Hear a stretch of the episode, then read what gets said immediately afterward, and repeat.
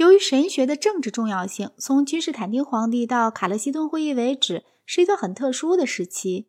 以下的两个问题曾不断的震荡了基督教世界：首先是三位一体的性质问题，随后就是道成肉身的问题。在阿萨纳修斯时代，只有其中的第一个问题是最惹人注意的。一个有教养的亚历山大里亚的祭司阿里乌斯主张，圣子和圣父并不相等。而圣子是为圣父所创造的，这种见解在较前的时代里或不会招致多大的反对，但在公元四世纪时，大多数神学家都秉持了这种见解。最后，普遍的见解则认为圣父、圣子是相等的，而且属于同一实质。虽然如此，他们却是截然不同的两位。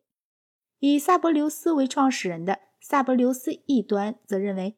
圣父与圣子并非截然不同，他们只不过是一个存在的不同的方面而已。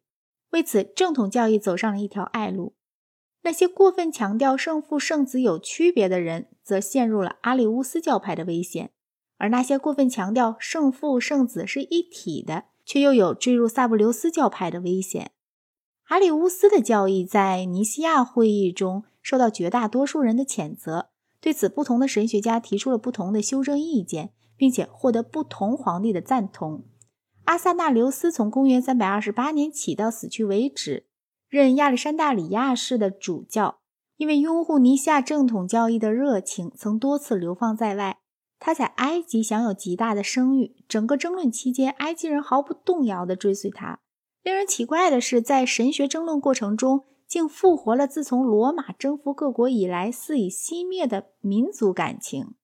君士坦丁堡和亚洲倾向于阿里乌斯派，埃及狂信阿萨纳修斯派，西罗马则坚持尼西亚会议的决案。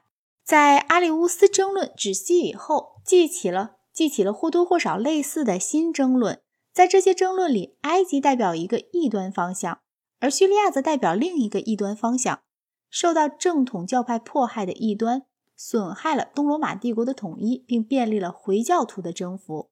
分裂运动本身是不足为奇的，奇怪的倒是他们竟会和一些极其精微奥妙的神学问题纠缠在一起。公元335到378年间的皇帝们都在其胆敢的范围内支持阿里乌斯教派见解，但也有一个例外，就是叛教者朱利安。他作为一个异教徒，对于基督徒内部的争端保持了中立的态度。公元379年，皇帝狄奥多修斯终于全力支持了天主教徒，于是他们便在帝国中获得了完全的胜利。在下章我们将要论及的圣安布洛斯、圣杰罗姆和圣奥古斯丁的大部分生涯，都是在天主教胜利的这一期间中度过的。虽然如此，在西方接踵而来的却是再一次的阿里乌斯教派的统治。